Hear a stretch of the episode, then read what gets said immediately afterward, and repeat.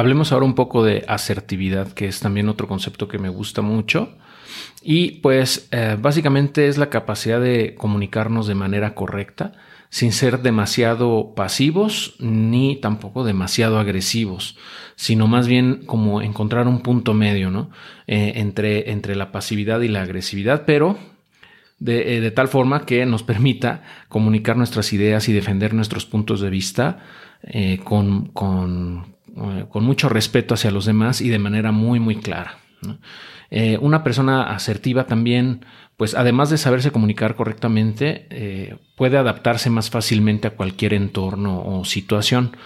Eh, y esto pues la convierte en algo muy valioso para cualquier equipo de trabajo u organización porque se le facilita interactuar con otras personas, ¿no? Y, por ende el logro de objetivos en común también se le facilita, o, bueno, al menos hace más fácil la tarea para todos los demás, ¿no? No, se convierte en un, en un pues en una persona conflictiva, ¿no? Sino más bien una persona que ayuda, apoya y que resuelve problemas.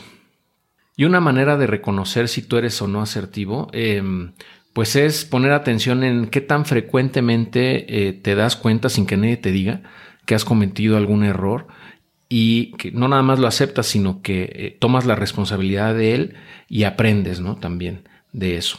Eh, mientras más frecuentemente pase, pues desde mi punto de vista es más probable que seas asertivo o asertiva, ya que las personas no asertivas piensan que rara vez se equivocan eh, y pues no se le ven ganas, ¿no? No se les ven las ganas de cambiar eh, su forma de pensar o forma de actuar, aun cuando eso genere conflicto o, hiera a otras personas.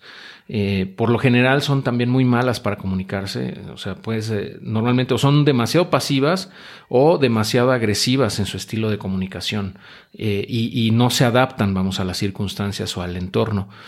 Entonces, por eso se les, se les complica encajar fácilmente en cualquier lugar y normalmente se convierten en personas conflictivas, ¿no? que, que generan conflicto, vamos.